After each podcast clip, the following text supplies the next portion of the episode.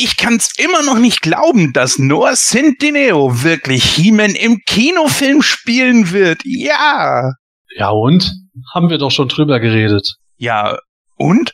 Mensch, das ist doch der Hammer. Das bedeutet, dass der Film garantiert kommt. Und, äh. Äh, Jens, äh, warum hörst du jetzt mit dem Reden auf? Ach, ich war nur gerade etwas verwirrt. Normalerweise, wenn ich was sage, werde ich von Gordon angebrüllt, dass der Film ja nie kommen wird. Da brauchst du dir überhaupt keine Sorgen machen, Jens. Der Gordon ist heute nicht da. Ach, ist er nicht? Nee, der ist gerade in Hollywood. Was? Mo wie? Hollywood? Moment. Was macht er denn da? Knockouts jagen? Ach, weißt du das gar nicht? Gordon hat eine Rolle im neuen Masters Kinofilm angeboten bekommen. Was? Der darf mitspielen? Ach, ich weiß, als Statist. so ein oller italienischer Bauer in einer Massenszene. der direkt beim Angriff der Schurken getötet wird, gell? äh, nee, nee, nee, da täuschst du dich. Gordon wird Sodak spielen. So, so, Sodak? Aber, aber, äh, aber das, aber das, das kann nicht sein. Äh, äh. Ach, was regst dich denn so auf? Hotel ist halt aufmerksam auf ihn, Gordon. Ist ja auch nur eine kleine Rolle. Ja, da hat der Matthias auf jeden Fall mehr Glück gehabt. W wieso? Na, Matthias soll Bassoff spielen. B Bassoff. Bassoff. Ja, aber ohne Sprechrolle. Ist doch nicht schlimm. Ja, aber trotzdem bin ich schon ein bisschen neidisch auf dich, Sepp. Nein. Äh ich auch, ich auch. Okay, ich find's ganz cool, dass ich Strator spielen darf. Aber dass du, Sepp, als Dragstore, als Easter Egg auftauchen wirst, das ist einfach nur genial. Sepp ist Dragstore? Ja, naja, ich hatte es ihnen ja nur eigentlich nur zum Spaß vorgeschlagen. Ja, eben. Und jetzt ist er im Abspann mit drin, wenn die Horde angeteased wird. Ich fass es nicht. Ihr seid wirklich alle im Film dabei? Ich, ich, ich kann's kaum glauben. Ja, Mai, war halt Dusel. Aber Jens, hat Gordon dir denn noch gar nicht geschrieben? Gordon? N äh, nö, wieso? Ja, der hat dir doch auch eine Rolle organisiert. Was? Echt? Ja, natürlich. Wie könnte er dich denn vergessen? Oh, das, also ganz ehrlich, das hätte ich nie, also wirklich nie erwartet. Wen, wen darf ich denn spielen? Das ist so geil. Was ganz Tolles, Jens. Einen eternianischen Bauern. In einer Massenszene. Der direkt beim ersten Angriff der Schurken das Hemanische Quartett. Präsentiert von planeteternia.de.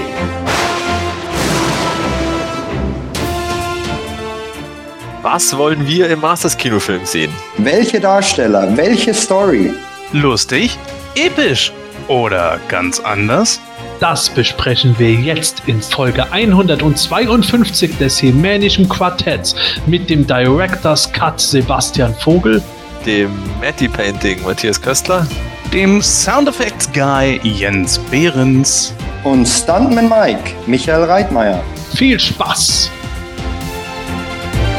Das Hemanische Quartett. Präsentiert von planeteternia.de Liebe Hörer, ihr habt es schon mitgekriegt, auch in dieser Folge ist unser Gordon, The Formless One, nicht dabei.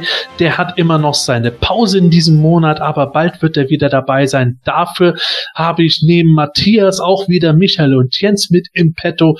Ja, und wir wollen keine Zeit verlieren. Wir fangen direkt mit der QA an. Und wir wissen es noch aus der letzten Folge. Da hatte ein User uns gefragt gehabt, wie unsere Spitz- bzw. Usernamen zusammengekommen sind. Letztes Mal hat die Frage der Jens beantwortet. Jetzt darf Michael seinen Usernamen erklären. Okay, dann fange ich mal an. Ähm, ist eigentlich keine lange Geschichte. Username ist ja Breitbert14. Ähm, Breitwert kommt irgendwie aus der Jugend, ähm, wo man doch mal das ein oder andere Bier getrunken hat. und da kam dieser Name irgendwann mal bei einer Party zustande. Ähm, den habe ich dann aus irgendeinem Grund für jeden, für, für sämtliche Accounts benutzt und äh, nutze ihn bis heute. Und die Nummer 14 war seit jeher, weil ich ganz lang Basketball gespielt habe, ähm, meine, meine Nummer beim Basketball und die habe ich da einfach hinten dran gemacht. Relativ unspektakulär, aber das ist der Ursprung des Usernamens. Ja, es ist soweit, man bin ich breit. hat, hat nicht zu verwechseln mit Breitbart News. Äh, Donald Trump nahe, nicht, dass da eine Referenz aufkommt. Ja, das war wirklich gut noch zu erwähnen, nicht, dass du auf einmal die falsche Art von E-Mails bekommst von den Fans. Eben. Definitiv. Ja, äh, in den nächsten Folgen werden wir uns über weitere Usernamen unterhalten von unseren Hosts hier. In der Zwischenzeit gab es eine Frage vom User Wattwurm. Ihn würde interessieren, habt ihr euch vom DHQ mal Gedanken gemacht, was ihr mit eurer Motu-Sammlung macht, wenn ihr in kein Interesse mehr habt? Verschenkt ihr das alles? Verkauft ihr es oder würdet ihr es sogar in den Müll schmeißen? Äh, ja, also ich schmeiße es definitiv in den Müll, weil bis dahin ist das alles oxidiert. Und nein, so ein Quatsch. Also in den Müll schmeißt man da doch nichts. Ich bin mittlerweile eher am überlegen, dass ich mein Zeug versichern muss. Also ich persönlich, wenn ich kein Interesse mehr an der Sammlung habe, ich, ich werde wahrscheinlich einen Mix machen. Ich werde äh, mit Sicherheit das meiste irgendwo verkaufen, werde dann aber mit Sicherheit mit Leuten, die, äh, die ich gut kenne, mit denen ich mich gut verstehe, dann mindestens gute Preise machen, nenne ich das eine oder andere Objekt noch dazu verschenken und so für quasi äh, gute Dienste äh, als äh, Co-Sammler. Aber ja, ist ja irgendwo logisch, wenn man das Zeug da hat und das hat mittlerweile einen gewissen Wert, dann versucht man auch ein bisschen das Ganze wieder zu Geld zu machen, weil bisschen knapp bei Kasse ist. Jens, wie ist es bei dir? Naja gut, äh, Müll, das kommt natürlich überhaupt nicht in Frage. Es sei denn, es ist wirklich, was weiß ich jetzt, die Vintage-Figuren fangen jetzt doch langsam an, sich zu zersetzen. Damit muss man einfach nochmal rechnen und wenn wir 50 oder 60 sind, dann äh, kannst du die wahrscheinlich wirklich komplett wegschmeißen. Das äh, steht dann natürlich außer Frage. Ich glaube aber eher, ich, ich würde mal so positiv sagen, dass ich eigentlich wahrscheinlich nie das Interesse verlieren werde. Es gab jetzt wieder einige Sammler, die gesagt haben, ah, ich bin jetzt 40 und äh, nee, das dann verkaufe ich's. Finde ich überhaupt nicht. Ich finde, wir sind die nächste Generation von Sammlern, wo früher Eisenbahn, Münzen und Briefmarken angesagt waren, sind es bei uns eben Videospiele, Actionfiguren etc. Und zu der Riege zähle ich mich einfach. Ich schäme mich der ganzen Geschichte nicht. Und selbst wenn ich 50, 60, 70 bin, äh, das gehört zu mir dazu. Die Leute, die mich kennen, die mich mögen. Und ja, ich weiß, das sind eigentlich viele, ja. Nein, also ähm, das gehört zu mir dazu. Das ist ein Teil von mir und den den gebe ich nicht ab, weil ich jetzt äh, ein bestimmtes Alter erreicht habe und äh, wenn es tatsächlich eines Tages dazu kommt, was passieren kann, dann würde ich selektieren und abgeben oder verkaufen. Ich würde es wahrscheinlich eher verkaufen. Und selbst wenn ich sagen würde, ach, es hat alles sowieso keinen Wert mehr, dann würde ich sogar vielleicht darüber nachdenken, das karikativen Einrichtungen oder so zu vermachen. Kann ich aber jetzt wirklich echt nicht sagen, denn mein Interesse ist ungebrochen, genauso wie bei dir, Sepp, glaube ich. Und deswegen ähm, kann ich es nicht hundertprozentig beantworten. Ich kann mich da im Prinzip eigentlich anschli anschließen. Ich glaube, der Zug ist abgefahren, dass mein Interesse irgendwann mal nachlässt. ähm, es, es, heißt schon seit Jahren, ähm, fast schon Jahrzehnten, dass diese Vintage-Figuren wegschimmeln, wegfaulen. Ich sehe da ehrlich gesagt bei mir nicht sehr viel davon. Die sehen aus wie vor zehn Jahren. Ähm, kann sein, dass die in 20 Jahren wirklich mal komplett alle Beingummis abbringen, aber solange die nicht großartig bewegt werden und da in ihren Cases vor sich hinstehen, äh, glaube ich da nicht, dass da was passiert, aber das heißt, ähm, wenn, sollte ich wirklich das Interesse verlieren ähm, und der, der, der Markt ist noch da, dann würde ich es natürlich wahrscheinlich auch so ähnlich wie das Set verkaufen, ähm, anderen Sammlern, die ich schon seit Jahren wahrscheinlich ganz gute Preise machen. Ähm, sollte es nichts mehr wert sein und ich es nicht mehr haben wollen, würde ich wahrscheinlich in einer gigantischen Auspackorgie äh, alles auspacken. und Livestreamen dann. Das soll hier sein. und das, Inter das Internet sprengen damit. Ja, genau, ja. ja. Ich habe gerade so eine Szenerie im Kopf. Nächsten Morgen am Frühstück sagte er, ich war gestern beim Quartett und da war diese Frage und ja, ob ich es irgendwann verkaufen würde. Seine Frau hört dann ganz gespannt das simanische Quartett und dann kommt da, ja, er, er wird, er wird, er wird und dann sagt Breitbert dann, der die Szene so, nee, äh, wird wahrscheinlich nie nachlassen und seine Frau sitzt vor dem Boxen. Mist. Ach ja. Nö, aber ähm, keine Ahnung, ich glaube, das glaube ich wirklich, dass man es, ob man es Kindern geben sollte zum Spielen, die, die alten Figuren, bezweifle ich, wenn die da, ähm, die dafür geeignet sind. Aber im Prinzip ähm, glaube ich nicht, dass sie das Interesse verlieren. Die werden da äh, dran, dran stehen, wenn ich äh, alt und grau bin wahrscheinlich. Hoffentlich. toi, toi, toi. Ja. Matthias, ähm, hast du schon Pläne? Oh, nee, eigentlich. Also ich habe bei mir ist auch nicht absehbar, dass bei mir das Interesse ähm, zu, äh, endet und darum nö, also also wegschmeißen würde ich es auch auf gar keinen Fall. Verkaufen ist bei mir auch so eine Sache. Ich komme mich ganz schwer trennen von irgendwas. Also ich habe mich jetzt nach langem Überlegen mal von zwei Lego äh, Lego Star Wars Sets getrennt, die einfach nicht mehr zu meiner Sammlung gepasst haben. Aber das war wirklich, da habe ich ewig lang rum da. Ähm, also ich bin irgendwie gar nicht der Typ von Zeug wieder verkaufen. Also das äh, darum wirklich, also ich sage jetzt mal, in, vielleicht in einer finanziellen Notlage oder so, wenn es wirklich nicht mehr anders geht. Ähm, ja, oder dann, wenn es dann mal soweit ist, schreibe ich dann in mein Testament rein, was damit passiert. So. aber aber äh, so aktuell habe ich mir das jetzt noch nicht, äh, habe ich mir da keine Gedanken, also keine Gedanken gemacht, ob, ob ich das jetzt da groß plan oder so. Genau. Also Ja, dann, dann bin ich mal gespannt. Ich habe tatsächlich schon von Leuten gehört, die feste Pläne haben, die sich schon mit anderen Sammlern abgesprochen haben, die sich dann drum kümmern sollen, wenn äh, der eine irgendwie verpflichtet ist, wo das der andere sich irgendwie um Verkauf kümmert oder sowas. Bei keinem Interesse, glaube ich, dann ist man wirklich einfach äh, sowieso in einer ganz anderen Situation, als wenn das schlägt. Aber ich finde es eine interessante Frage. Aber wenn, wenn, wenn jemand das Interesse verliert und will es will's wegschmeißen, dann kann er es ja auch für den PE Weihnachtskalender spenden. Ja. Uh, stimmt. Sehr gut, Ja. sehr gut. Auf alle Fälle.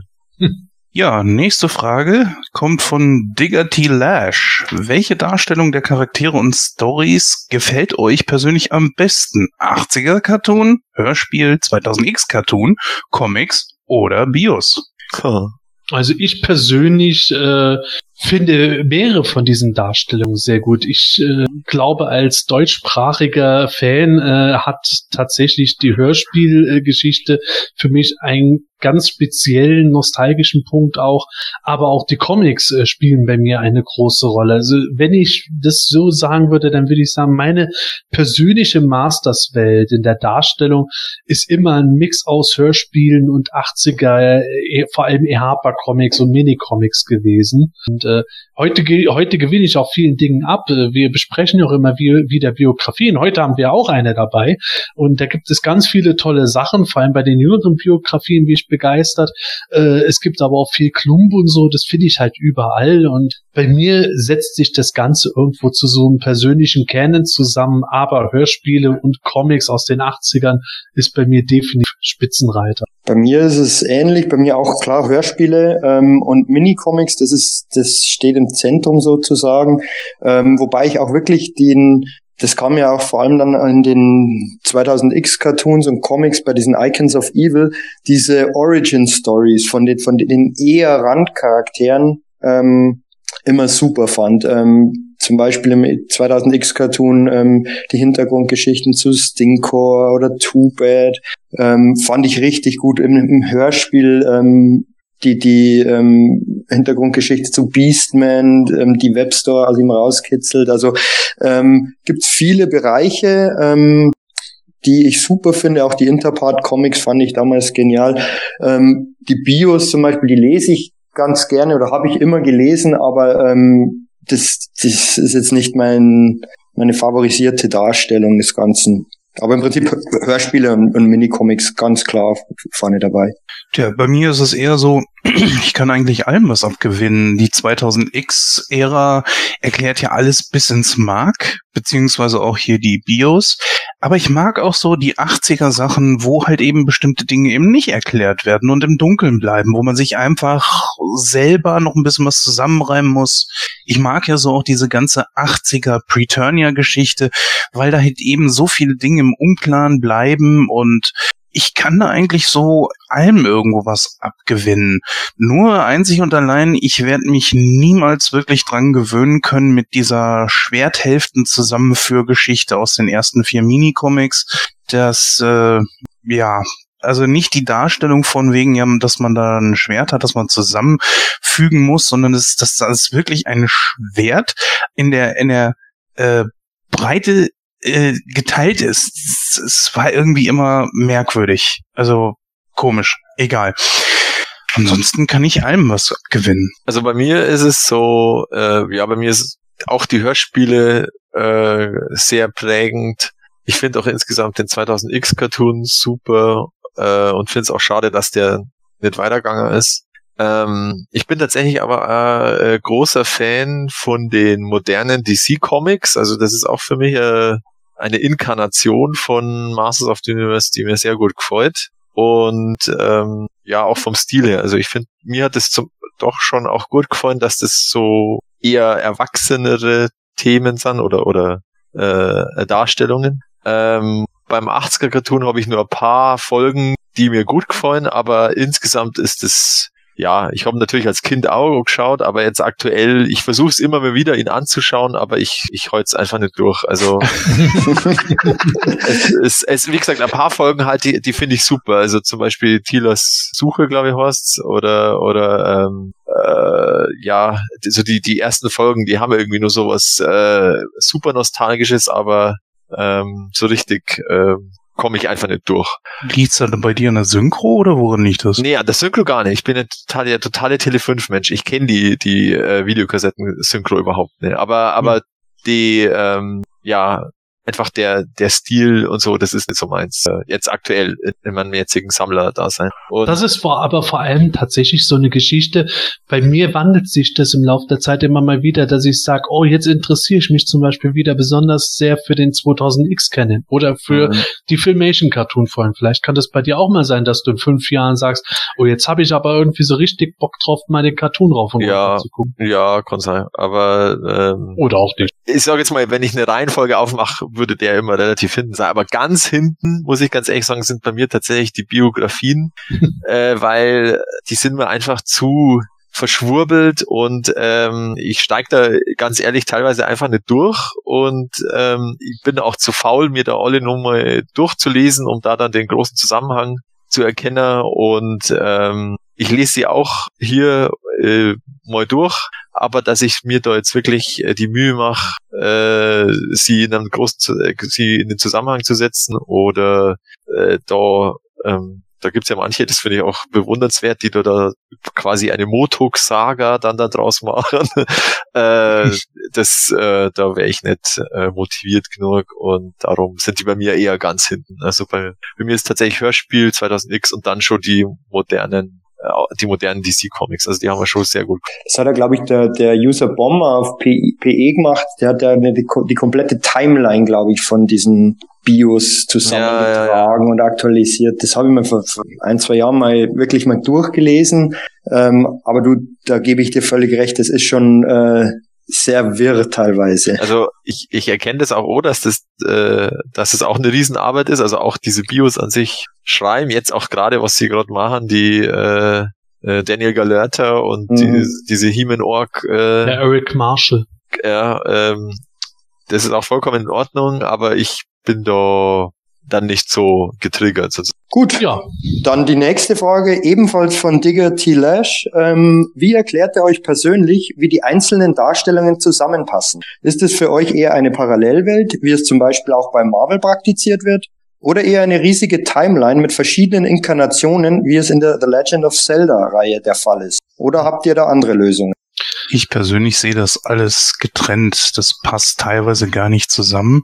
Ich finde es immer wieder erstaunlich, wie manche Fans sich dann äh, Gedanken machen, wie was zusammenpassen könnte. Ich glaube, die äh, diese neuen Hörspiele beschäftigen sich ja ein bisschen damit und bringen so verschiedene Timelines dann auch zusammen. Ich finde das immer wieder toll, wie sie da, äh, was sie da für Ideen dabei rausholen. Aber ich sehe das schon irgendwo sehr getrennt und ja, wie Sepp das vorhin noch gesagt hat, das äh, ist, ich kann immer mal wieder irgendwie das dem einen was abgewinnen, dem anderen was abgewinnen, Aber so mit, mit ähm, Parallelwelten und so weiter, das nee, das, das brauche ich nicht. Das ist ja, das ist ja genau meiner Meinung nach das Problem bei den Bios teilweise. Da versucht, wird dann versucht, irgendwelche Sachen miteinander zu verknüpfen, die dann eigentlich gar nicht so gedacht wären und alles in einen riesigen Kanon reinzupressen. Mhm. Und dann wurde bei den Ultimates ja wieder versucht, alles rückgängig zu machen, weil sie festgestellt haben, mh, hm, so toll war es vielleicht doch nicht. Ähm, ja, das stimmt. Ähm, das ist wirklich ein bisschen problematisch. Deshalb ist es für mich genauso. Die, die, die existieren parallel nebeneinander. Manchmal gibt es Schnittmengen. Ähm, bei einigen Sachen gibt es dann Referenzen oder Easter Eggs auf andere Sachen wiederum, gerade bei den neueren. Ähm, gerade auch der, der Axel Jimenez zeichnet ja da wirklich in seinen Mini-Comics da wirklich, ähm, die, strotzen ja geradezu vor Easter Eggs, auch ähm, im Hinblick auf, auf, auf alte Dinge. Ähm, aber grundsätzlich muss man auch aus meiner Sicht nicht alles in einen riesigen Kanon, äh, in einem riesigen Kanon zusammenbringen. Hm. Ja, geht mir tatsächlich so ähnlich. Ähm, die Moto Classics Biografien haben äh, natürlich äh, dieses Ziel gehabt, die ganzen verschiedenen Canons unter einen Hut zu bringen.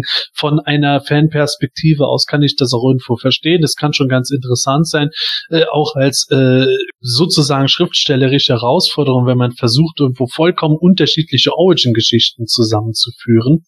Aber ich sehe es auch immer so, das ist halt äh, tatsächlich alles irgendwo, irgendwo für mich äh, maximal Parallelwelten, wie ein Multiversum, wo wir halt ein Multiversum haben, wo in dem, ein, in dem einen Universum die äh, neuen DC-Comics ihre Geschichten erzählen, wobei es da ja auch schon wieder zwei verschiedene Cans mittlerweile gibt. Und dann gibt es ein Universum nur mit den frühen Minicomics um die zwei Schwerthälften. Da gibt es ein Universum mit den Du Classics Biografien. Das könnte ich auf die Weise sagen. Aber ansonsten ist es für mich tatsächlich mittlerweile, weil ich mich so viel und so lange immer mit dem Masters beschäftige und ja auch am Character Guide mitgearbeitet habe. Für mich sind es einfach verschiedene Medien und verschiedene Zeiten, in denen halt verschiedene Autoren was gemacht haben. Das fällt mir mittlerweile schwer irgendwo auszublenden. Dieses, warum ist überhaupt etwas so und so entstanden, äh, ist für mich einfach so gegeben aus dem heraus, dass Mattel USA sich in den 80ern vor allem relativ wenig drum geschert hat, was irgendwo in äh, Südamerika oder in Europa äh, erzählt wurde.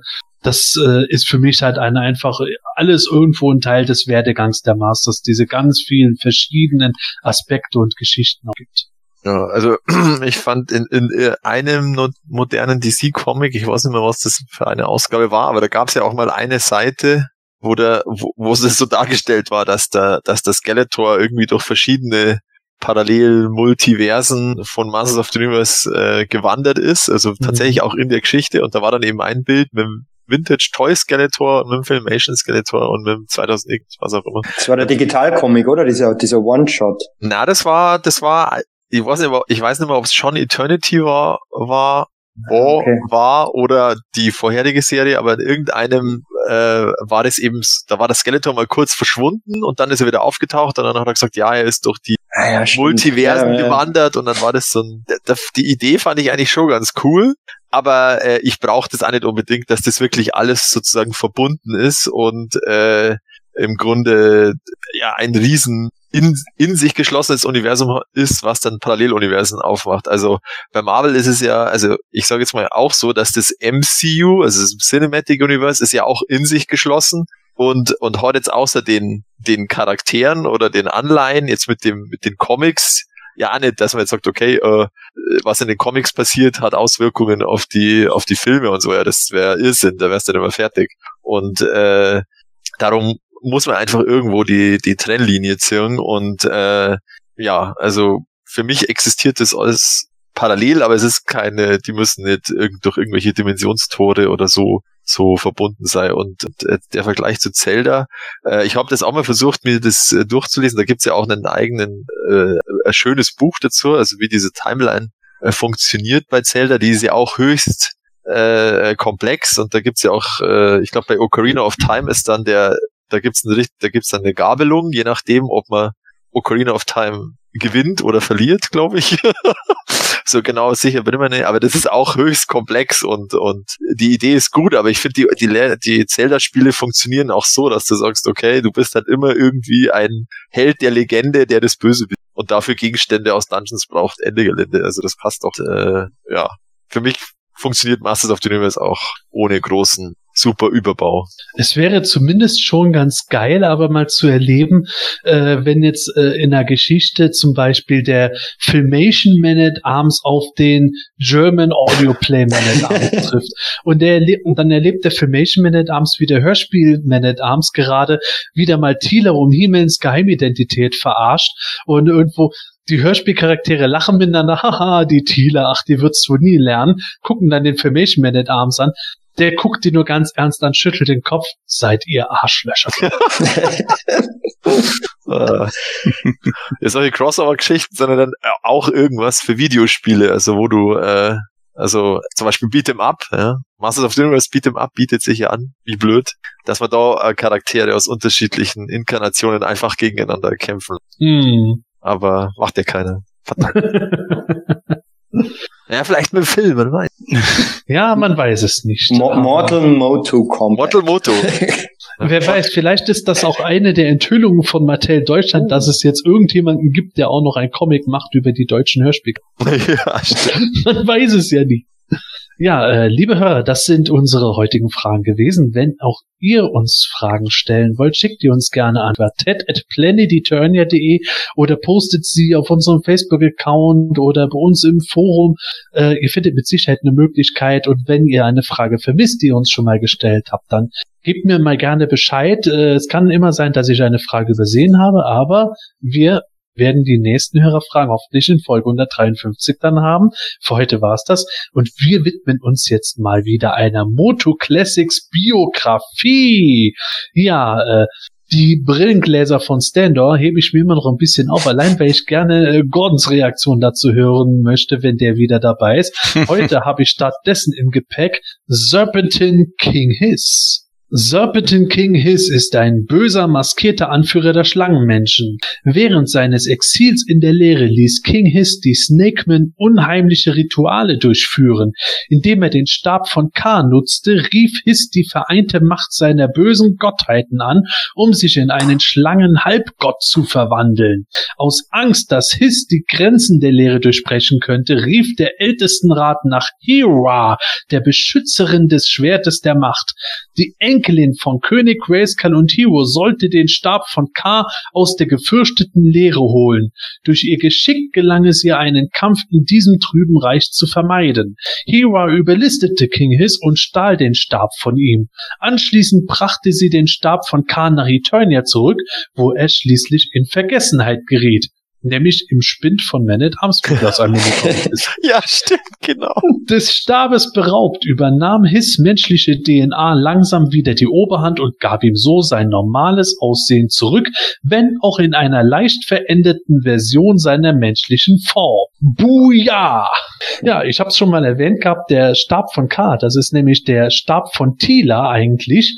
Äh, der wurde in einem Minicomic dann im Spinn von Man at Arms entdeckt. Fand ich eigentlich eine ganz witzige Szene in dem Heft. Hier wird ein bisschen mehr darüber erzählt und über das Aussehen von King Hiss, wenn er auch mit nackerten Schlangenbeinen und so umherläuft. Ja, Jens, was sagst du zur Biografie? Im Gegensatz zu dem, was wir sonst so kennen, wirkt das schon einigermaßen recht solide. Man versuchte hier natürlich jetzt äh, irgendwie das übereinzubringen. Es ist okay. Es ist nicht die beste Bio aller Zeiten, aber das Einzige, was mich hier wundert, ist, Hera? Wirklich? Nein. Also das netter Versuch. Ich meine, es hat ja auch äh, einen Hintergrund, aber boah. Aber ansonsten ist das eigentlich ganz okay. Wow, ich habe jetzt irgendwie erwartet, dass du die Biografie in der Luft sagst. Nee, wie gesagt, es gibt echt Schlimmeres. Ne? Also da haben wir schon Okay, Dinge ja, erlebt, die, da haben wir schon echt Dinge erlebt, die, die, ich meine, gut, man versucht hier wieder eine Erklärung zu finden, warum King Hiss dann einfach mal wieder anders aussah. Okay, ja, aber ich, ich hätte es eher so gemacht, dass King Hiss nun mal in Wirklichkeit tatsächlich so aussieht und wenn er seine Maske abwirft, dass dann halt eben nur obenrum sozusagen sein, sein, das Antlitz enthüllt wird. Und Serpentine King Hiss in diesem Fall dann einfach generell so aussieht. Ja, ich glaube, das ist einfach die Geschichte, dass die Schlangenkörper ja unterschiedlich aussehen und Mhm. Serpentine King Hiss ist halt quasi der aufgemotzte Halbgott-Schlangenkönig gewesen und am Ende wird ja in der Biografie noch mal eine leicht veränderte Version erzählt, wo man halt auch die, diesen 2000X-Look von King Hiss darstellt. Das kann ich schon irgendwo nachvollziehen, aber äh, ja, ich muss auch sagen, ich hätte es persönlich irgendwo besser gefunden, wenn er sich einfach permanent irgendwo in dieses Ding verändert hätte und die Halbgott-Geschichte dabei aber nicht irgendwo groß zum Tragen gekommen. Mhm. Es ist, es ist doch auch so, ähm, weil ähm, er ähm, rief die vereinte Macht seiner bösen Gottheiten an. Ähm, wenn das auf 2000X anspielt, dann ist es doch eigentlich nur eine Gottheit. Das ist doch der Serpos, oder? Oder gibt es da mehrere in irgendwelchen Quellmat äh, irgendwelchen Also es Quellen? gibt doch, es gibt doch mehr Gottheiten. Darauf wird angespielt. Äh, es gab zum Beispiel in irgendeinem, ich glaube, italienischen oder brasilianischen Comic gab es so eine äh, Schlangengöttin, die eher wie eine Medusa aussah. Okay. Grüne Haut grundlegend und dann halt eben so ein Schlang so Schlangenhaare auf dem Kopf und so menschliches Angesicht ab. Die ist halt noch eine weitere Gottheit neben Serpos und so. Darauf läuft das da Ganze dabei. Ja, aber grundsätzlich finde ich die ähm, Bio auch okay. Meine, die Enkelin von König Grayskull und Hero, da ähm, wird da zurückgeschickt. Ähm, okay, kann man machen. Ähm, finde es ganz gut, dass es ihr durch Geschick gelang. Also es, es, es gibt quasi keinen direkten Kampf, weil es wahrscheinlich zu gefährlich ist da. Ähm, es ist ganz interessant. Da, da könnte man sich Geschichten ausmalen, wie das da gelaufen ist. Könnte man auch in anderen Bios wieder aufgreifen, was da passiert ist. Ähm, aber grundsätzlich auch die Anspielung mit dem ähm, Stab von K finde ich, finde ich ganz gut. Ähm, ja, ist, gab schon schlechtere Biografien, gab bessere. Es ist Durchschnitt, eher, ja, einfach Durchschnitt. Ja, aber es ist so, dass also ich empfinde das so, dass äh, aufgrund einer Variante, die jetzt auch so signifikant anders aussieht als wie äh, der Original King Hiss, ist das ja noch okay. Viel schlimmer finde ich, wenn man versucht, Repaints irgendwie zu erklären. Ich glaube, in der Biografie von Evelyn war das ja so, dass ihre gelbe Haut dann noch versucht wurde zu erklären. Das wiederum finde ich dann sollte man lassen. In der Bio von Ram Man ist es ja glaube ich auch so vom Ultimate Ram Man, dass äh, die Boah, äh, Sepp, hilf mir mal, da, da war doch auch irgendwie, er legte seine alte Rüstung wieder an und er war, ach, ich krieg Und das bei, auch gar nicht mehr bei, so bei, bei. Hordak ist es auch so doch, dass, dass seine Haut dann blau wurde. Ja, das ist totaler Quatsch eigentlich, das kann man sich sparen.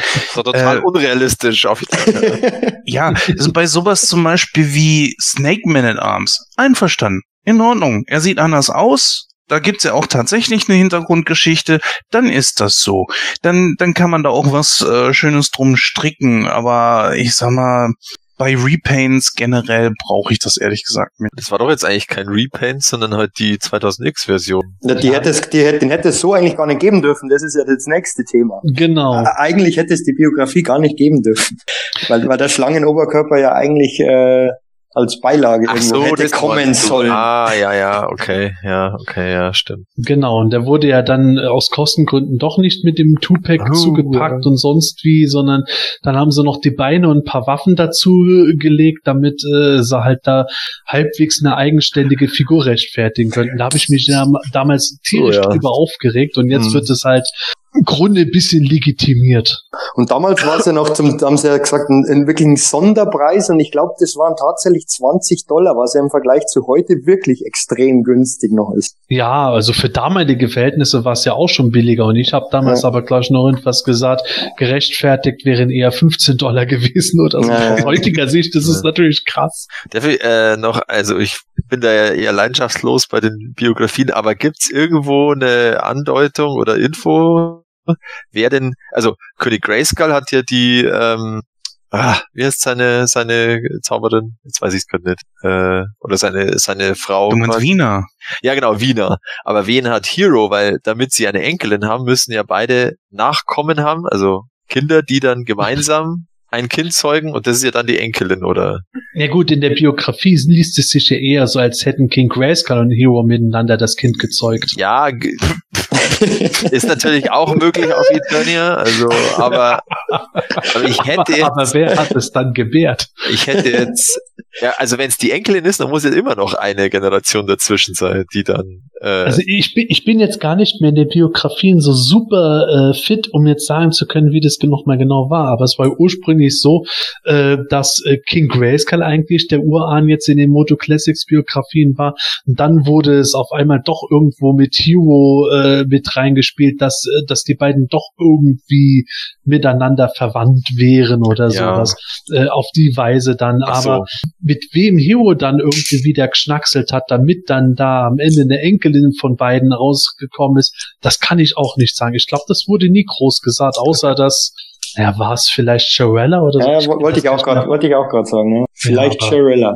uh, Aber ja, ich okay. glaube, das ist echt bisher noch nicht enthüllt worden, wenn ich jetzt so einen groben Überblick im Kopf habe. Ja, aber äh, was ich dabei ehrlich gesagt interessant finde, ist, äh, wie Hera damit eingebaut wird. Damit werden mit Sicherheit viele Fans äh, wenig anfangen können, weil Hera ist ja auch ein erst bei den Moto Classics neu kreierter Charakter. Das ist nämlich ein Charakter, dessen Design ein Prototyp-Design von Shiva aus den 80er Jahren benutzt.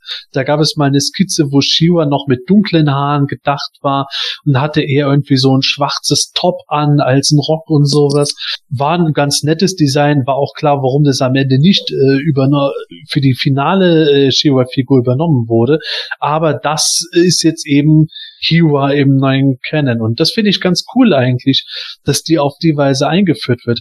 Ich würde mir jetzt nicht unbedingt eine Figur davon wünschen, aber dass die jetzt die Enkelin von King Grayskull ist und da eben auf King Hiss in dem seinem äh, Gefängnis mal getroffen ist und so und diesen Stab halt äh, weggenommen hat, den am Ende irgendwann Thieler kriegen wird, das finde ich eigentlich eine ganz nette Idee dabei. Und das ist für mich so der große Pluspunkt dieser Biografie, die ansonsten für mich jetzt mit Exil und Halbgott und so bisschen ungelenk wirkt. Also ich finde solche Sachen, die man da so netterweise mit einbaut, finde ich eigentlich gar nicht verkehrt. Ich meine, äh, so äh, verschiedene Designs wurden ja von damals dann irgendwo auch mal mit eingebaut. Das, du hast recht, das muss da nicht unbedingt immer eine Figur von kommen, aber wenn man auf diese Art und Weise versucht, äh, das irgendwie ein bisschen zu ehren, warum nicht? Das, das ist doch okay. Das tut ja auch keinem weh. Ich meine, es geht ja um, um eine kleine Biografie und ja, ich brauche jetzt auch nicht zu jedem Helden der irgendwie, ich sag mal so, die, die Bogenschützin auf diesem Boxart von, ich glaube, Megator war das, ja, genau. Das ist ja, das ist ja die Shirella. Genau, die, die würde mich zum Beispiel mehr interessieren als wie eine Figur zum Beispiel zu dieser Hera. Nee, das, das bräuchte ich dann nicht. Aber so in der Biografie, warum nicht? Ist doch okay. Ja, damit wollen wir es mal bei der Biografie bewenden lassen. Wir werden in den kommenden Folgen auch immer wieder welche einstreuen. Bin ich auch schon gespannt. Wie gesagt, also Standors, Brillengläser werden, glaube ich, so ein Highlight werden. Aber dann kommen wir zum heutigen großen Thema, nämlich der Masters Kinofilm, der ja offenbar doch deutlich äh, wahrscheinlicher ist, tatsächlich 2020 in die Kinos zu kommen, nachdem wir jetzt wissen, Noah Centineo hat tatsächlich einen Vertrag, um He-Man zu spielen. Das ist doch mal eine Nummer. Hatten wir in der letzten Folge schon mal erwähnt. Und da Gordon nicht da ist, können wir mal äh, sagen, wir glauben daran, dass der Film kommt und wir werden jetzt darüber reden, wenn der Film kommt, was wir uns davon erwarten würden. Vielleicht auch äh, außerhalb vom Film, was für Merchandise, aber in erster Linie wäre meine erste Frage jetzt mal, was für eine Art von Stil würdet ihr euch für den neuen Kinofilm vorstellen oder wünschen? Eher sowas eben Lustiges oder was sehr streng ernst Episches? Rückt einfach mal raus. Michael. Also bei, ähm, bei mir, was ich wirklich glaube, was, was es geben wird, ähm, ist extrem unterschiedlich zu meinem Wunsch. Ähm, mein Wunsch wäre tatsächlich ähm, etwas eher ähm, weniger Familienfilm, sondern eher für Erwachsene, so wirklich so in diesem Game of Thrones, Lord of the Rings ähm, oder Herr der Ringe ähm, Stil, düster. Da kann ruhig mal ein Spruch dabei sein, aber ich hätte ehrlich gesagt, ähm, also ich werde mir den so oder so angucken, wenn er kommt, aber ich habe halt die große Befürchtung, dass es dann irgendwie so arg klamaukig wird. Und da und teilweise irgendwie Selbstreferenzen und dann weiß ich nicht, sitzt dann vielleicht Zukunftsvisionen, in der, Achtung, Spoiler für Endgame, ähm, der, der He-Man irgendwann mit seinem Handy da sitzt und Tappers of Grayskull spielt. Ähm, mit, Ich glaube, da würde mit- ich abbrechen im Kino. mit ähm, nö, aber ich würde mir echt tatsächlich was also in diesem eher Sword and Sorcery Stil wünschen. Ich, ich bin mir sehr, sehr sicher, dass das nicht kommen wird. Ähm, vor allem, was mir wichtig wäre, dass es wirklich bedrohliche Gegner sind. Also dass Skeletor nicht so eine Witzfigur ist und auch nicht die ähm, Evil Warriors Witzfiguren, sondern, sondern wirklich ernstzunehmende Gegner, die ähm, wo man auch wirklich zwischenzeitlich denkt, oh, das könnte jetzt ähm, wirklich eng werden. Ähm, dann sollte aus meiner Sicht ähm, von, den Charak von der Charakterauswahl wirklich ähm, ein paar so Grundcharaktere, die, die man halt kennt, ähm, Skeletor mit vielleicht vier, fünf Evil Warriors, Trapjaw, Triclops, Evelyn und so weiter, die, die bekannten, genauso ähm, Äquivalent bei He-Man dabei sein, ähm, vielleicht auch mit so Rückblenden, dass das dann vielleicht wirklich auch mal auf, wie am Anfang bei, bei Herr der Ringe, so Rückblende auf Preturn, Preturnia mit, mit vielleicht King Hiss schon angeteasert wird für, für mögliche Nachfolgefilme. Aber das kann ich mir so richtig vorstellen, so, so düsteres Preturnia, da springt dann ein Tyrannosaurus Rex rum und äh, Bionatops und so weiter. Ähm, und grundsätzlich so immer wieder Flashbacks zur Entstehung von einzelnen Charakteren, wobei das dann wirklich schon in eine Richtung, das wäre, glaube ich, eher, das, was ich haben will, wäre eher für eine Serie geeignet als für einen Film. Hm. Also das finde ich schon interessant, dass du selber irgendwo sagst, das, was du dir wünschst, wäre eher für eine Serie als für einen Film geeignet. Gerade auch, wenn wir schon das äh, Marvel Cinematic Universe angesprochen haben, wenn man sich das anschaut, die Filme bilden ja auch ein und für sich schon fast eine Serie, oder? Grundsätzlich schon, finde ich, aber ähm, das gilt für mich persönlich. Mir sind die, ähm, die Marvel-Filme, ähm, habe ich viele gesehen, viele oder einige auch nicht, ähm, sind für mich alle sehr austauschbar. Irgendwie ist teilweise zu viel Klamauk. Ähm, es wünschen sich ja viele, oder habe ich schon oft gehört, ähm, es sollte in die Richtung von Guardians of the Galaxy gehen. Das wäre für mich ähm, schon viel zu viel ähm, ja, Humor, Klamauk, ähm, sich selbst nicht ernst nehmen. Ähm, da finde ich auch die Marvel-Serien besser. Daredevil, Punisher, äh, Jessica Jones ähm, gefallen mir einfach besser. Aber das ist eine persönliche Einschätzung oder persönliche Meinung. Okay, das ist äh, für mich auch ganz witzig, weil ich habe gerade äh, diesen Guardians of the Galaxy Approach äh, gerne befürwortet. Ich, ich verstehe auch deine Kritik dabei. Ich sehe auch eine gewisse Gefahr, dass es zu klamaukig werden könnte, wenn man da nicht vorsichtig ist und zu viel Selbstreferenzen und so sind auch schwierig. Ich glaube nur tatsächlich, dass Masters of the Universe es ungeheuer schwer hat, äh, auf eine sehr ernste, äh, erwachsene Weise zu funktionieren, weil einfach dieser Campy-Faktor bei den Masters schon immer irgendwo drin war. Das, das kann man natürlich irgendwo nehmen nach dem Motto, ja, ja, mein Name ist Stinker, so what? Aber ich glaube tatsächlich, dass das äh, von Mattel auch sein kann, dass die so einen äh, All-Family-Approach natürlich gerne haben wollen, auch um Toys zu vermarkten und so weiter. Und dass es dann ganz gut sein kann, wenn es sich nicht hundertprozentig ernst nimmt, dass es sich nicht auch komplett in Klamauk verliert, aber dass das halt schon irgendwo so, sagen wir mal, Action-Fun-Adventure-mäßig dargestellt sein könnte. Und das wäre auch das, was ich mir wünschen würde, weil ich schon das ganz gerne hätte, in den Film zu gehen und da mit meinen Kindern zum Beispiel auch da zu sitzen. Und mit euch natürlich, weil ich finde, ich fände es schon geil, wenn wir einen Saal nur mit äh, Fans haben und äh, meinen Kindern. Und dann sitzen alle da und sagen, boah, das war jetzt gerade der Hammer, wie He-Man den Berg auf Skeletor geschmissen hat und daneben kommt dann irgendein flapsiger Spruch vom Mechaneck und alle lachen sich tot, boah, der Mechaneck ist voll der geile Siegertyp in dem Film. So halt so ein bisschen beide Aspekte zusammen. Action, Fun, Adventure. Also, ich muss sagen, für mich ist das Marvel Cinematic, Cinematic Universe derzeit, also rein aus Filmerlebnissicht, schlicht und ergreifend das Maß aller Dinge. Äh, also das, was da in Endgame abgeht, also das hätte ich mir vorher nicht vorstellen können. Äh, so vom ganzen Erlebnis einfach. Und so irgendwie würde ich es mir einfach auch wünschen bei Masters of the Universe. Also die, äh, ich hoffe, ich spoiler dich da jetzt nicht, äh, Sebastian, aber dieser dieser Endkampf bei Oh mein Gott, bei. Endgame. Es gibt einen Endkampf bei Endgame. Das Überraschung. hätte ich jetzt nicht gedacht. Das hättest ich dachte du nicht gedacht. Ende sagen so, ach, passt schon. Da habe ich, da habe ich teilweise nicht mehr gewusst, wo ich zuerst hinschauen soll Mhm. und wo wa- was ich, was da überhaupt abgeht. Und äh, also ich habe ich habe da gezittert am ganzen Körper vor lauter, oh mein Gott, wie krass und wie geil ist das eigentlich? Und äh, sowas würde ich mir von Masters of the Universe auch wünschen. Nur das Problem ist, wir sind bei Masters of the Universe noch nicht beim 22. Film, sondern wir sind beim ersten. Naja.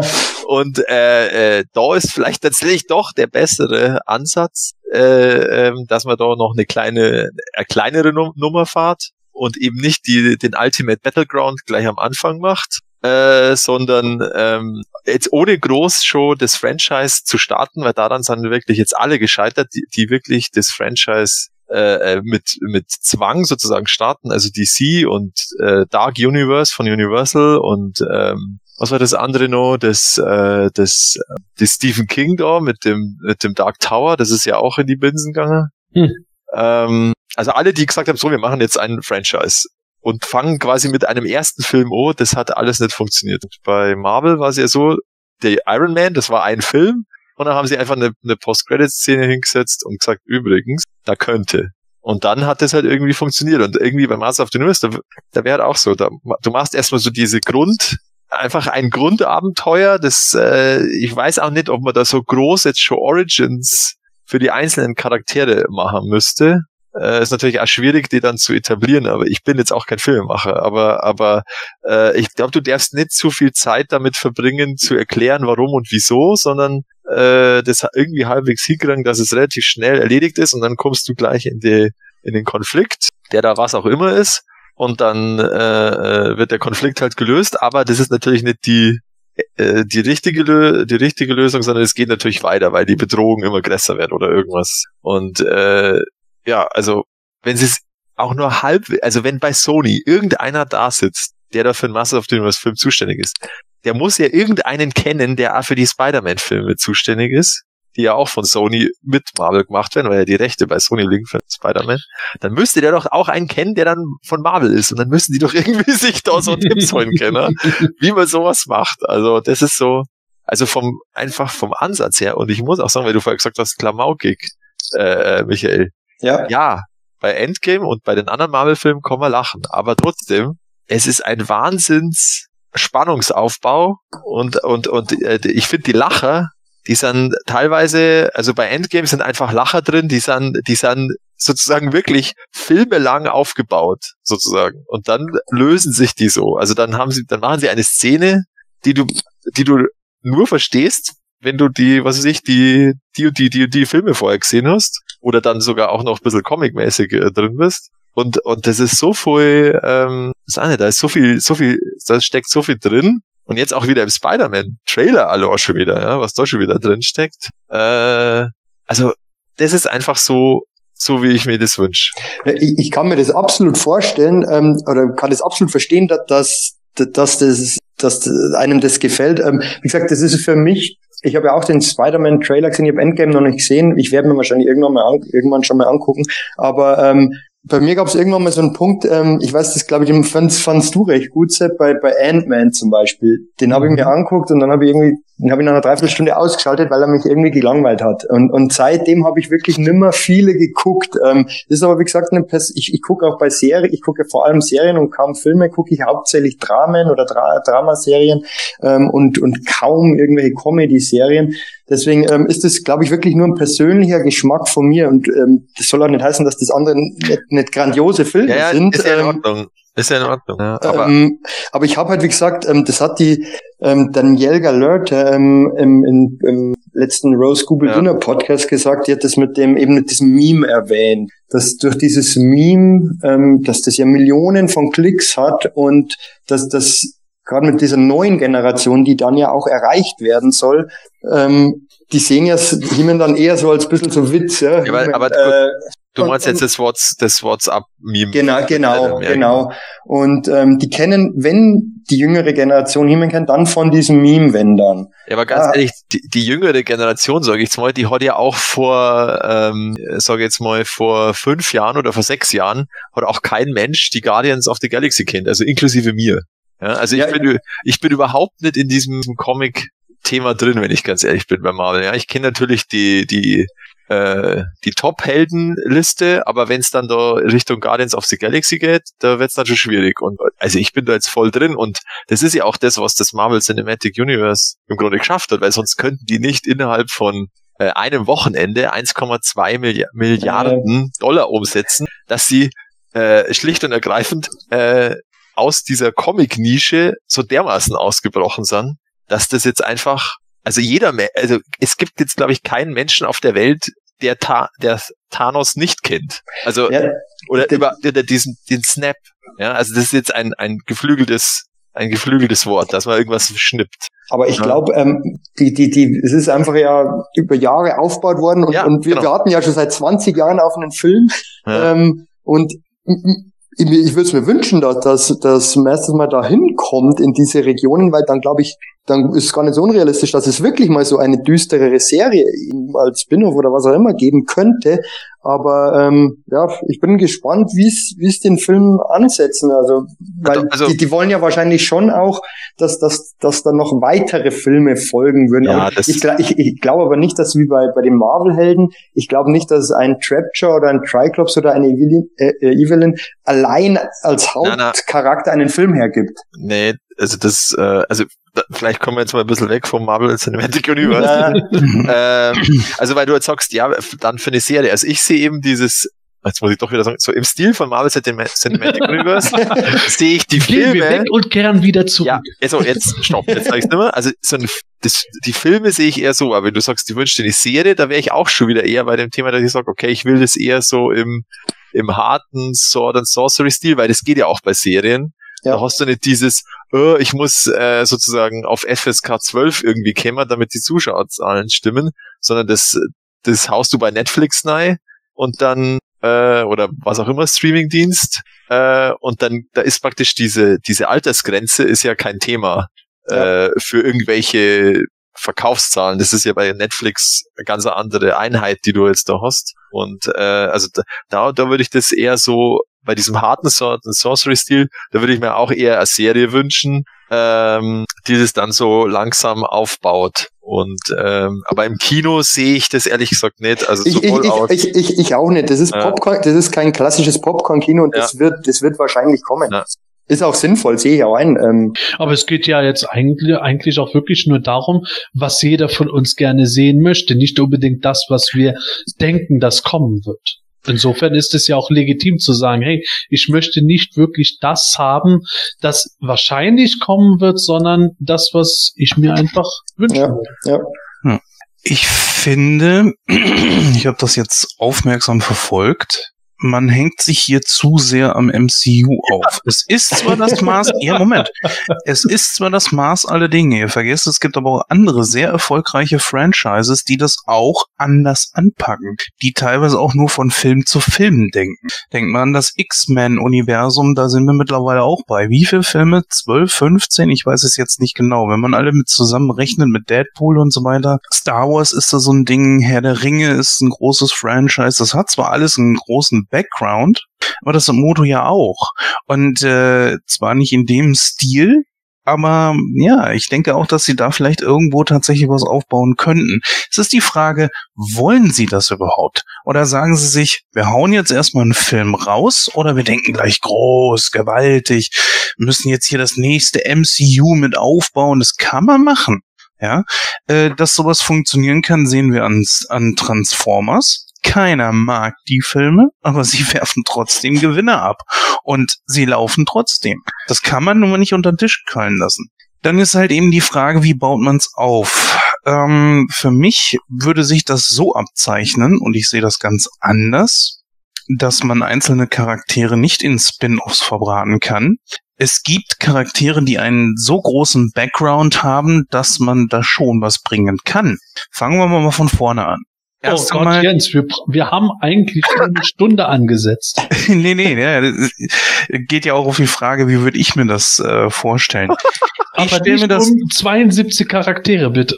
Nein, nein, nein, nein, nein. Äh, ich würde das schon so sehen, dass man das auf, äh, ich sag mal, mindestens drei, dreimal drei Filme aufteilt. Erstens der Kampf von He-Man gegen Skeletor. Ich würde aber nur die ersten zwei Filme He-Man gegen Skeletor machen und dann würde ich Skeletor eher so hinten anstellen und dann im finalen Film die beiden gegeneinander stellen, diese Fraktionen gegeneinander stellen und irgendwo dazwischen baust du King Hiss und natürlich die Horde auf. Beziehungsweise könntest du einen ganz großen Film machen, wo alle Fraktionen im Ultimate Battleground gegeneinander kämpfen. So. Und nebenher kannst du dann beliebte Charaktere, das müssen jetzt nicht unbedingt die sein, die wir uns jetzt hier ausmalen, die kannst du dann natürlich auskuppeln. Vielleicht Man at Arms, vielleicht die Sorceress, vielleicht Evelyn.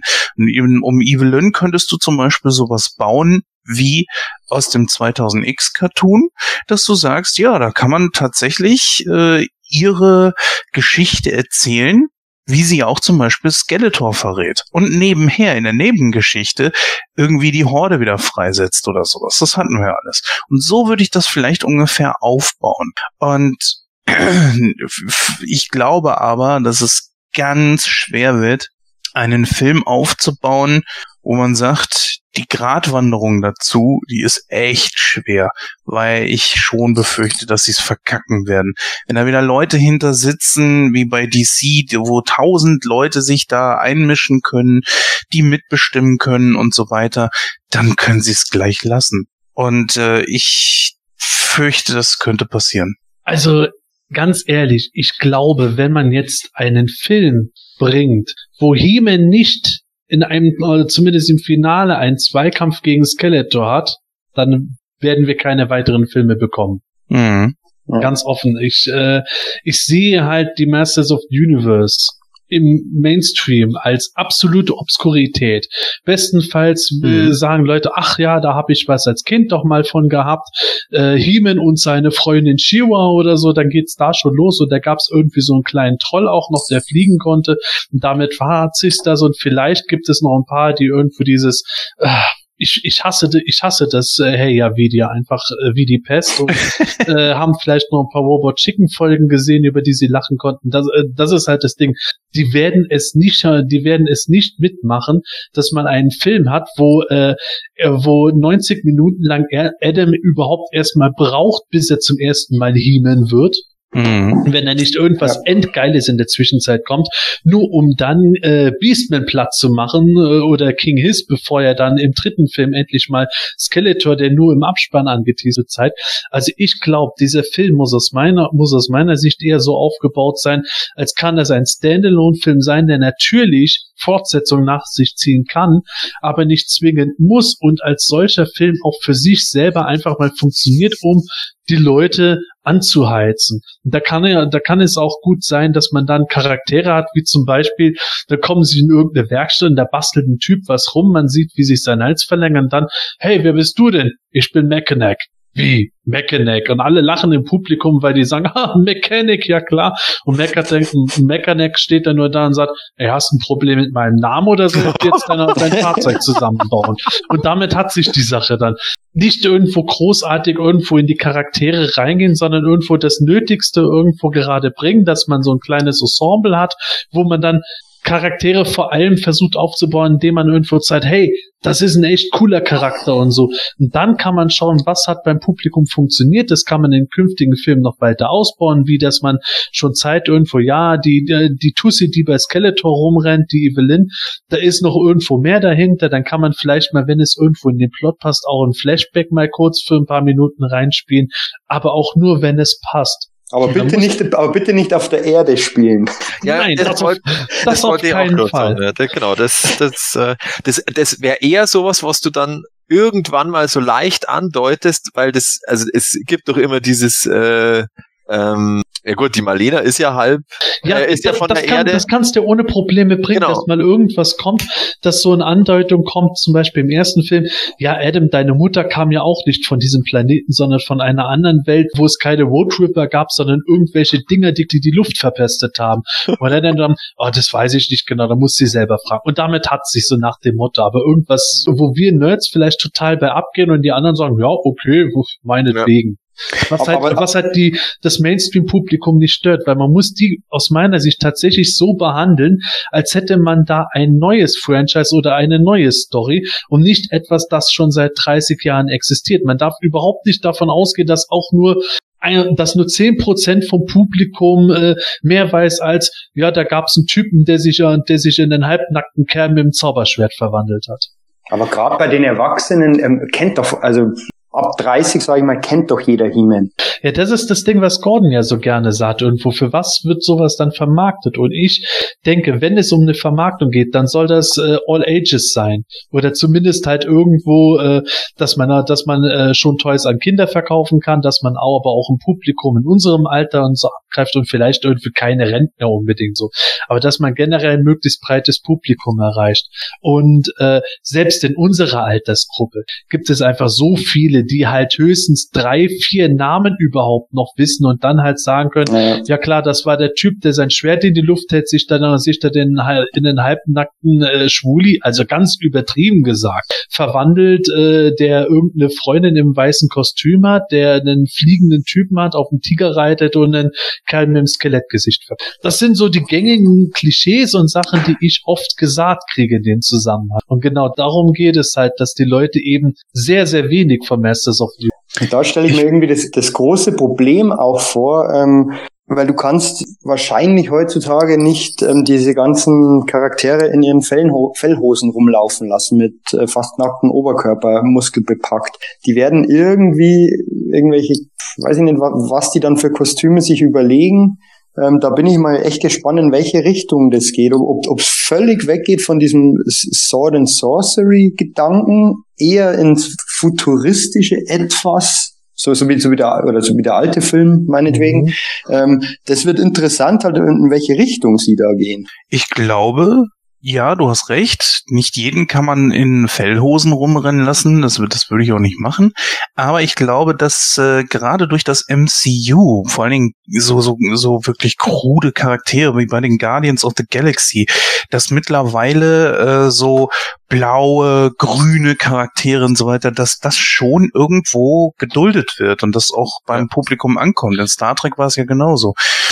Und ich würde ganz ehrlich gesagt, vielleicht klein anfangen. Du fängst an mit, du erklärst mal so fünf Minuten die Welt von Eternia, dann erklärst du, wer ist Skeletor, woher kommt er und so weiter. Und dann musste die Zauberin von Grayskull, weil Grayskull ist dies und jenes, musste sie ihre Magie irgendwie weitergeben und dann das Schwert und bla. Und damit hast du schon die ganze Geschichte eigentlich erzählt.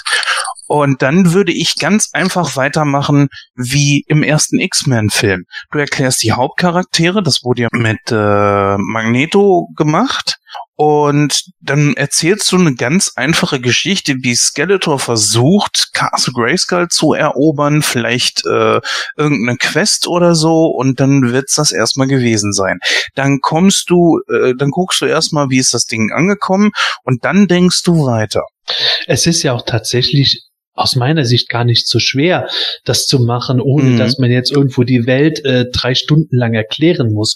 Wir haben ja auch schon teilweise so Skripte gesehen, wo auch gewisse Ansätze waren. Viele von uns Hardcore-Fans sagen ja irgendwo, der, der Dreiteiler vom 2000X-Cartoon wäre die Blaupause für einen Film. Ich Mhm. würde nicht so weit gehen, aber grundlegend kann man es schon machen, dass man auf eine etwas andere Weise erklärt, irgendwo den Film damit anfängt, dass die ersten paar Minuten man irgendwo erzählt wird, in einer fernen Vergangenheit gab es auf dem fernen Planeten Eternia einen großen Krieg, ein, Dispo, ein, äh, äh, ein Welteneroberer wollte die Welt angreifen und der König des Planeten hat äh, im magischen Feuer ein Schwert geschmiedet, damit den Despoten besiegt. Nach dem Tod des Königs ist das Schwert, äh, ist das Schwert in Vergessenheit geraten, ebenso wie, sei, wie seine Festung. Punkt, Punkt, Punkt. Und dann gibt es irgendwas, dass wir in die Gegenwart gehen und dann wird irgendwo erzählt, ja, es gibt gerade, so wie es in den Hörspielen noch manchmal war, es gibt das Fest des Friedens gerade, weil es jetzt 20 Jahre her ist oder 15 Jahre her ist, als, äh, als der verstoßene Bruder des Königs versucht hatte, äh, die Welt zu erobern. Dann gibt es plötzlich einen Angriff von Skeletor. Oder man fängt damit an, eben, dass man diesen anderen, diese damaligen Eroberungsversuch mal beschreibt, wie ähnlich bei 2000X und man kriegt schon irgendwas mit. Der Keldor ist damals geflüchtet und seitdem herrscht Friede und dann kommt Skeletor zurück und dann wird immer wieder sukzessiv ein bisschen eingebaut, was geschehen ist, während Prinz Adam irgendwo äh, das Schwert suchen muss und zu He-Man wird und dann die Welt befreien muss. Und nebenbei kann man immer wieder so die Charaktere einfließen lassen. Es reicht ja schon, wenn man zum Beispiel Ram Man und Orko durch die Gegend fliegen, äh, durch die Gegend äh, gehen lässt in den ersten paar Minuten. Da rennt ein Typ drum, der ist, der ist riesengroß, der hat eine mächtige Rüstung auf und da ist irgendein Viech, das schwebt. Mehr muss man teilweise auch gar nicht wissen über die Charaktere. Mehr haben die ursprünglich auch gar nicht hergegeben, bevor Autoren für Comics etc. angefangen haben, mal Mechaneck einen Sohn anzudichten und Orko eine Freundin anzudichten und Schichten. Ich hoffe nur, dass, dass die wirklich dann auch ähm, Berater sozusagen haben oder, oder Leute haben, die sich wirklich in dem Universum halt auskennen und, und, und, und nicht nur ähm, paar Charaktere grob charakterisiert hin, hingerotzt bekommen, so äh, böse gesagt, und, und, und macht mal was draus, so ungefähr. Ähm, ich, ich weiß nicht, ob da irgendjemand mit drin steckt von, von, von den Leuten, auch von, von, von Org eventuell, die, die wirklich dann, oder, oder ähm, Power and Honor Foundation, dass die da irgendwie beteiligt werden.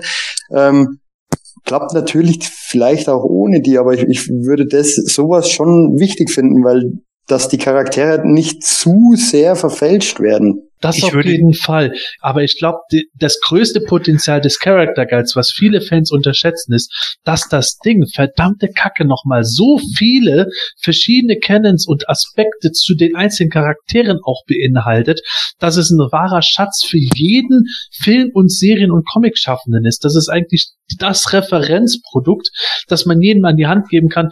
Wenn du was über He-Man wissen willst, da steht alles drin, guck dir das an und da kannst du dir jetzt raussuchen, was aus eurer Sicht die Vision für den Film ist, was He-Man sein soll. Aber es wird immer was sein, das schon mal existiert hat. Ich würde es wirklich ganz einfach halten, was die Geschichte betrifft. Nur am Anfang erklären, ist Skeletor. Das erklärt dann auch die Existenz He-Mans. Und dann würde ich sowas machen wie das Geheimnis der Mystic Mountains. Skeletor kann He-Man einfach so nicht besiegen. Er braucht irgendein Artefakt und dann muss He-Man da hinterher mit wenigen Charakteren anfangen. Andere vielleicht irgendwo mal kurz im Hintergrund irgendwo lang laufen lassen, wie du es gesagt hast, Sepp. Und so würde ich das anfangen und, und ich meine, bei den X-Men hast du jetzt auch nicht gleich so viele Charaktere am Anfang gehabt, sondern du hast dich mit den Hauptcharakteren beschäftigt und das war das Wichtigste dabei. Man darf das Publikum natürlich am Anfang auch nicht so überfordern und ich würde eher so auf, ich würde ein paar One-Liner reinschmeißen, ein paar Witze mit reinschmeißen, aber ich würde nicht versuchen, das so im Stil von Guardians zu machen. Ich finde, also bei Guardians ist ja viel vom Humor, ist ja diese, im Grunde, äh, äh, also vom Star-Lord, dass er ja immer noch so, so, äh, ja, so Erdenwitze macht oder halt so, er hat seine Musik und so Geschichten, ja, oder er macht, oder er zeigt einen Stinkefinger her und so Geschichten. Äh, äh, das ist ja alles noch sehr erde- oder menschenbezogen und, und das würde dann ja fehlen, dieser Klamauk-Aspekt, würde ich jetzt mal Mhm. sagen. Weil Wenn, wenn sie es durchziehen und sagen, okay, Masters of the Universe ist erstmal nur Eternia. Du kannst sowas ja auch einbauen. Es gibt halt eben nur Filme, ich sag mal, wo du so, so One-Liner hast, die mitten in einer völlig gefährlichen Aktion oder sowas sind, wo man sich dann auch fragt, was soll denn das jetzt bitte? Das entschärft doch die, die Situation total, das macht die Spannung kaputt. Wenn, was weiß ich, ganz am Anfang irgendwo im Königspalast Adam und Orko sind da und Orko macht mal wieder Mist. Das kannst du doch einbauen. Nur du kannst nicht in einer ganz gefährlichen Situation. Stell dir mal vor, in Endgame hätten sie wieder einen total beknackten One-Liner irgendwo reingepackt, während plötzlich Thanos, was weiß ich, äh, Captain Marvel da plötzlich diesen Headbutt verpasst oder so. Äh, das, das passt doch überhaupt nicht. Das, das Ja, ja. macht das einfach nur kaputt. Also, ich das glaube, das muss man sind da, lassen. Da, da glaube ich, sind wir uns ja wirklich einig, dass, dass, dass wenn es wirklich ein Klamauk abdriftet, ist ähm, zumindest für uns jetzt ähm, problematisch oder oder ich kann nur von mir reden, aber für, für mich, ähm, wenn es wirklich klamaukig wird, ähm, wird es problematisch. Also ich fand zum Beispiel jetzt bei der, äh, irgendwie kommen wir immer zurück, aber bei, bei Thor Ragnarök, ja, der war ja schon sehr im Stil von Guardians of the Galaxy, weil er auch Mhm. schon im galaktischen Umfeld ja gespürt hat. Und da war ja, da waren ja so dermaßen abgedrehte Sachen drin. Also der, der Charakter vom Jeff Goldblum, ja, das war ja der Wahnsinn, wo dann plötzlich diese Party war. Und also das war ja vollkommener Irrsinn, aber es hat trotzdem irgendwie in diesen, in dieses Umfeld passt. Und darum fand ich das jetzt auch nicht Aber das wär- übertrieben oder so. Und wenn du das irgendwie schaffst, dass du, dass du äh, den Humor eben zu dem Umfeld passen lässt. Mir mir fällt jetzt gerade tatsächlich kein, eben außer Orko, äh, also jetzt zum Beispiel jetzt bei den, bei den Bösen oder so fällt mir jetzt spontan in einem, jetzt nicht so viel Humor, Humorumfeld ein, aber, aber ein, ein guter Drehbuchautor meiner Meinung nach schafft es schon und äh, keine Ahnung, ob die gut sind, die jetzt da das Drehbuch mal wieder neu schreiben. Ähm, aber die haben ja den, die haben doch den ersten Iron Man geschrieben. Ja, aber, aber, aber, bei dem, aber, bei, bei dem, das ist nämlich genau der Knackpunkt. Ähm, du, Humor Humor kannst du ruhig reinbringen bei, bei, den, bei den Good Guys sozusagen, aber wenn, wenn du bei, bei Skeletons, den Evil Warriors, den Humor irgendwie reinbringst und dadurch jemand völlig äh, ins Lächerliche ziehst, Ja, dann ist problematisch. ja, ja, das stimmt. Da muss man echt aufpassen, dass die Bösewichter nicht zu Klamauk-Geschichten geraten, wie es im Filmation-Cartoon war. Aber bei den Good Guys kann man es natürlich machen. He-Man selbst hat aus meiner Sicht ein ähnliches Problem wie Superman, Thor, Captain America. Der ist an und für sich eigentlich der gute, strahlende Held, ohne äh, große dunkle Aspekte und das heißt, dass er schnell langweilig werden kann. Wenn der aber einen Supporting Cast um sich drumherum hat, eben wie Ork und Man at Arms, die miteinander irgendwie rumzicken oder eine Thiele, die die ganze Zeit ihn ein bisschen anstachelt, dann ist das zum einen für Heeman schon mal träglich, da muss er auch selbst nicht für irgendwelchen großen Humor sorgen, sondern dann ergibt sich so ein gewisser Humor aus den Situationen und aus den äh, Interaktionen der Charaktere heraus. Das kann dann auch schon genügen, um das Ganze genug aufzulockern, dass es nicht irgendwo zu düster oder zu äh, streng und ernst wirkt, wie es bei den DC-Filmen noch war. Deswegen habe ich so ein Problem mit dem Centineo, wenn du, sagen wir mal, versuchen würdest, aus He-Man jemanden zu machen, der ähnlich ist wie vielleicht Wolverine. Das kaufe ich ihm nicht ab. Das tut mir aber leid. Ja, bei He-Man und He-Man wäre ja als Wolverine-artiger Charakter vollkommen de decharakter. He-Man ist nie ein brütender, immer äh, brütender Kerl oder sozusagen sogar Anti-Held, der eigentlich seine eigene animalische Seite aufhalten muss, um nicht irgendwo zum äh, Massenmörder zu werden. Und das He-Man ist ja im Grunde der Prototyp des Vorbildes, des, des Helden, zu dem man wirklich aufsieht, weil er instinktiv das Richtige tut. Ich, ich, Ja. Und ich hätte, ich, ich hätte viel mehr Probleme bei dem, bei diesem Schauspieler, bei dem Noah Centineo, ähm, mit der, mit, mit seiner Anhängerschaft quasi, ähm, ich kannte den ja gar nicht. Die Leute, die den kennen, das sind ja eher Jüngere. Wenn, wenn jetzt der bewusst gewählt wurde, um eben auf diese Jüngeren abzuzielen, ähm, dann weiß ich nicht, wie die Ausrichtung des Films sein wird, weil das, was wir jetzt gerade besprochen haben, das ist, das ist ja schon, geht ja schon eher in, in diese, in Anführungszeichen, erwachsenere Richtung. Ja, aber wie wir ja vorher gesagt haben, also, also äh, viel höher als FSK 12 darf er nicht sein, weil sonst äh, hast du zuschauertechnischer Problem. Also Mhm. Ja, du kannst halt. F FSK 12 so oder so auslegen. Das ist Ja, jetzt ja. die Frage. Also Es ist aber auch, glaube ich, tatsächlich bei dem Centineo nicht unbedingt das Ding, dass die jetzt vorwiegend sagen, den haben wir jetzt genommen, damit wir irgendwelche Teenager-Mädels da irgendwas holen. Das geht auch dann letztens nicht ganz auf, sondern ich glaube, bei dem ist das ähnlich, wie es auch ursprünglich bei Chris Hemsworth für Thor und etc. war, dass der halt auch gesagt hat, okay, wenn wir da jetzt den als Hauptcharakter nehmen, der ist zwar nicht ganz unbekannt, aber der ist jetzt kein Riesenstar, da müssen wir jetzt auch nicht besonders was für ein äh, Budget klar machen, allein um den überhaupt an Bord zu haben. Wenn der Film aber erfolgreich ist und weitere Filme kommen, dann können wir den weiterhin ganz gut bezahlen, trotz Gehaltserhöhungen und sowas.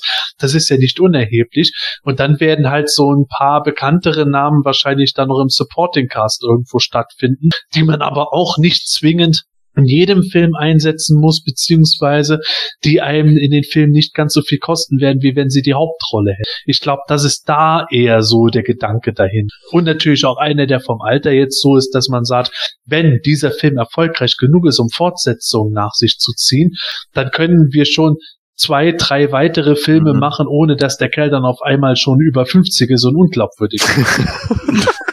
Ja, das wäre wär mir sogar lieber, wenn sie, wenn sie ähm, eher unbekanntere Schauspieler nehmen und dafür ähm, mehr Geld in, weiß ich nicht, Effekte und weiteres stecken. Ja gut, also ich glaube, der Noah Centineo ist jetzt, wenn sie jetzt, der wird jetzt keine hohen Gage oder nicht so hohe Gagen verlangen können. Ich glaube, der ist so ein, da hieß es ja auch, die wollen den sozusagen aus, aus Sony-Sicht auch aufbauen als, jetzt nicht als Superstar, aber halt so als, ja, äh, eben als Star, der dann so eben, ja, jetzt bisher war er ja eher so Netflix äh, Teenie Liebeskomödie mäßig unterwegs. Mhm. Und, und jetzt soll er ja so ein bisschen als so eben in die Action-Richtung aufgebaut werden. Das ist ja auch, äh, das ist ja jetzt nichts Neues. Das wurde ja früher genauso gemacht, dass Schauspieler aufgebaut worden sind. Also Mhm. äh, das, äh, Ja, aber wie gesagt, mit dem Schauspieler selbst habe ich überhaupt Ja. grundsätzlich überhaupt kein Problem. Mit dem kriegen die schon so hin, dass der passend aussehen wird. Und dann Ja, aber trotzdem, gucken. irgendein Zugpferd brauchst du. Das, das nützt ja nichts, dass du da jetzt, äh, ich glaube, äh, Ich glaube aber auch, dass die Zeit vorbei ist, wo du immer auf einzelne Schauspieler als Zugpferd unbedingt setzen musst bei solcher Art von Filmen.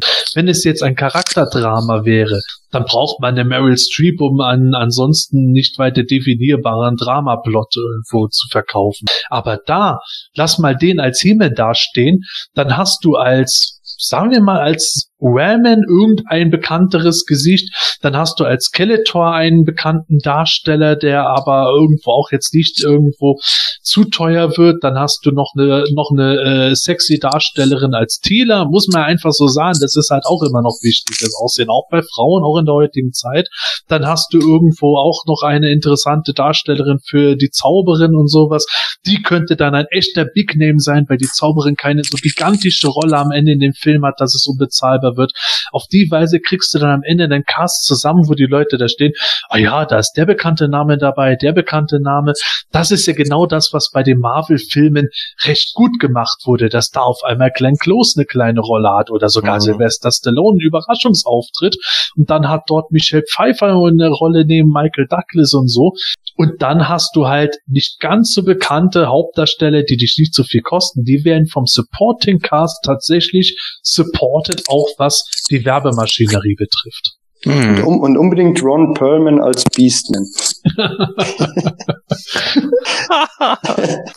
Ja. Ja, also wir könnten da natürlich jetzt noch stundenlang weiterreden, aber irgendwann muss der Podcast ja doch mal sein Ende finden. Aber, wie ich es schon mehrmals gesagt habe, der Masters Kinofilm wird uns definitiv im Podcast so lange weiter begleiten, bis irgendwann doch mal einer sagt, das Ding äh, ist jetzt draußen oder das Ding wird gar nicht stattfinden. Daher in den nächsten Folgen werden wir bestimmt noch mal Gelegenheit haben, über weiteres zu reden. Vielleicht gibt es dann tatsächlich schon weitere Darsteller, deren Namen genannt sind für den Film und die feststehen. Ja, bei uns war's das jetzt erst einmal. Wir hören uns wieder in Ausgabe 153. Bis dahin bewertet uns gerne auf iTunes, gebt uns Likes auf Facebook und YouTube, gebt uns Kommentare ab. Feedback ist immer toll. Ja, tschüss, bis bald und gute Reise. Ja, was jetzt äh, schon dafür spricht, dass Mattel bzw. Sony den Film irgendwie noch 2020 rausbringen muss, äh, äh, ist ja die Tatsache, dass Disney jetzt tatsächlich für 2021, äh, 23 und 25 neue Avatar-Teile angekündigt hat. Äh, also da geht's auch weiter und darum, ähm, ja, also irgendwie werden die da schon weitermachen und äh, ich hoffe, dass wir dann tatsächlich auch mal so richtig offizielle Bestätigungen von irgendwelchen Dingen bekommen und nicht bloß Gerüchte oder jetzt eben äh, eine Talk einen Talkshow-Auftritt, wo dann äh, das kurz mal äh, nebenbei bemerkt wird. Aber es geht voran und äh, in diesem Sinne bis zum nächsten Mal. Servus. ja, ich sage auch mal, tschüss, bis dann.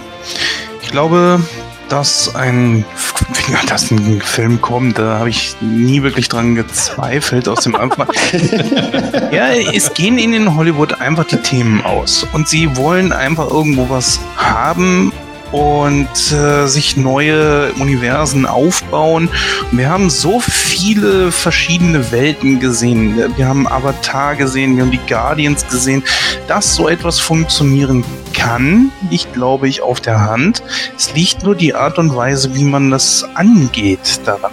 Das ist halt eben eine ziemlich große Geschichte. Das, ist, das wird einfach eine Gratwanderung. Und wenn ein Film reinhaut, dann kann man auch vielleicht mal einen etwas schwächeren dann, dann auch verkraften. Auf jeden Fall sehr, sehr interessante Zeiten, wie selbst schon gesagt hat. Und ich bin echt mal gespannt, was da noch kommt und hadere der Dinge. Und äh, ja, sage jetzt einfach mal Tschüss, bis zum nächsten Mal, wann immer wir uns auch hören. Ähm, was wir jetzt gar nicht angesprochen haben, sind ähm, natürlich mögliche Toys zum neuen Film. Ähm, da hoffe ich mal, dass da ähm, auch dementsprechend was rauskommt. Haben wir ja kurz im letzten Podcast angesprochen. Ähm, es bleibt auf alle Fälle spannend. Ähm, wir werden mit Sicherheit noch öfters drüber reden und dann sage ich auch Tschüss und bis zum nächsten Mal. Das Hemanische Quartett. Präsentiert von planeteternia.de. Äh, genau, also ich muss jetzt auch kurz pinkeln, aber dann Ja, ja. äh, geht's weiter. Gehen alle zum Pinkeln. Ich war vorher. Ich auch. Michael? Oh, sorry, ähm, na Matthias. äh, noch, noch mal, äh, irgendwie eine Zeile verrutscht. Ähm, na Matthias, na, anders betonen. ja, Was ihr nicht wisst, ich hatte ursprünglich das Intro noch viel länger, da wäre es darum gegangen, dass Michael angesprochen wird, dass es ja eine Quentin Tarantino-Referenz ist und nichts mit Moto zu tun hat und es wäre total eskaliert. Fand ich ein bisschen zu heavy. Das wäre dann ein Director's Cut. Ja, genau. Entschuldigung. Wollt ihr es eigentlich vorlesen? Yay! ist doch ganz schön lang. Das Hemanische Quartett. Präsentiert von planeteternia.de.